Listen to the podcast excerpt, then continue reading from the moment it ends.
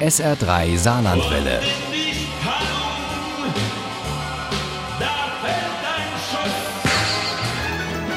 Der Krimi-Tipp. Arno Strobel ist wohl der bekannteste und erfolgreichste Krimi-Autor, der aus dem Saarland stammt.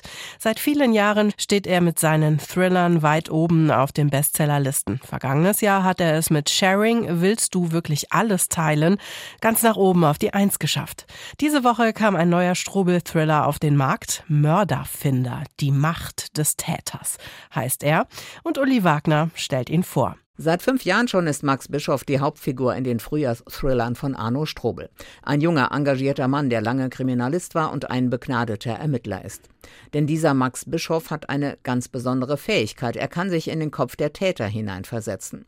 Im zweiten Band der Reihe erzählt Arno Strobel, kommt mein Ermittler Max Bischoff zum ersten Mal dahingehend an seine Grenzen, dass er es zum ersten Mal erlebt, dass er sich nicht in den Kopf des Mörders versetzen kann. Es ist aber auch ein vertragter Fall. Leon, der Neffe der Kripo-Beamtin Katharina Baumann, gerät unter Mordverdacht. Er soll eine junge Frau brutalst ermordet haben. Zeugen haben Leon vor Ort gesehen. Fasern seiner Kleidung waren am Tatort sichergestellt worden. Er selbst kann sich aber an nichts aus dieser Nacht erinnern und nimmt sich voller Entsetzen darüber, wozu er fähig ist, das Leben. Und Leons Tante, die Ex-Kollegin, die erst ins KK11 kam, als Max seinen Dienst dort schon quittiert hatte, bittet ihn eindringlich um Hilfe. Ich weiß, dass Leon keinen Mord begangen hat, Herr Bischof. Helfen Sie mir bitte, seine Unschuld zu beweisen. Doch die Akten sind geschlossen auf Weisung der Staatsanwaltschaft und das KK11 hat eine neue Chefin, Kriminalrätin Eslem Keskin. Und die hat in ihrer Antrittsrede schon gegen Max gewettert, ohne ihn zu kennen. Sie will nicht? Dass sein ehemaliger Kollege privat in aktuellen Fällen ermittelt. Erzählt ihm Böhmer, der Chefermittler im KK11. Im Grunde kann es dir egal sein, aber das macht es nicht leichter, dir Einblick in Ermittlungsakten zu ermöglichen. Und Kriminalrätin Keskin ist wirklich gut darin, Max Steine in den Weg zu legen, bei seinem Versuch herauszufinden, was wirklich geschehen ist in dieser Nacht, als die junge Frau starb und Leon unter Mordverdacht geriet.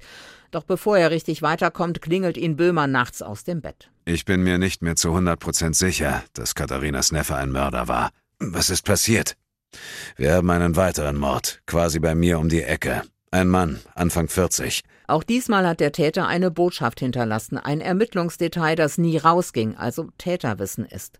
Max sucht Leons Freunde, die mit ihm in der Nacht vor dem Mord unterwegs waren. Zu viert waren sie. Jens Büttner kann er nicht erreichen, der ist zur Hochzeit seiner Schwester gefahren. Axel Kramp scheint ernsthaft um Leon zu trauern, hatte sich an dem Abend aber früher zurückgezogen. Und dann gibt es da noch Niklas Wesener. Er denkt, dass Leon die Frau im Drogenrausch umgebracht hat. Drogen? Leon? Kramp stieß ein zischendes Geräusch aus. Nick ist ein Arschloch. Ich weiß nicht, warum er sowas sagt. Leon hat nie Drogen genommen. Wir alle nicht. Und es waren auch keine Rückstände im Blut von Leon gefunden worden. Aber Max Bischof kommt einfach nicht weiter. Ich bin euch im Moment leider keine große Hilfe. Was ist das denn für ein Blödsinn? widersprach Böhmer. Du hast doch gerade erst angefangen, dich mit den Morden zu beschäftigen. Trotzdem, dieser Fall ist anders als alles, was ich bisher erlebt habe. Er ist vollkommen unlogisch. Das KK-11 gerät gehörig unter Druck, als der nächste Mord geschieht. Das Opfer diesmal eine etwa 80-jährige Frau. Und zwischen ihren Schulterblättern steht mit Blut geschrieben: Ihr fasst mich nicht. Und ich mache noch lange weiter. Mörderfinder, die Macht des Täters zieht ein sofort in den Bann. Max Bischof ist eine ganz starke Figur, gerade auch, weil er hier Schwächen zeigt und zugibt und an sich und seinen Fähigkeiten zweifelt. Das ist mitten aus dem Leben und gleichzeitig total vertrackt. Der zweite Mörderfinder von Arno Strobel ist ein Page-Turner und ein Thriller, der diesem Genre alle Ehre macht. Mörderfinder, die Macht des Täters von Arno Strobel ist bei Fischer erschienen. Das Taschenbuch hat 368 Seiten, kostet 15,99 Euro. Das E-Book gibt es für 14,99 Euro. Mörderfinder 2 gibt es bei Argon auch als Hörbuch und zwar als MP3-CD und zum Download mit Dietmar Wunder als Erzähler. Daraus stammen auch unsere Zitate. Ohne Krimi geht die Mimi nie ins Bett.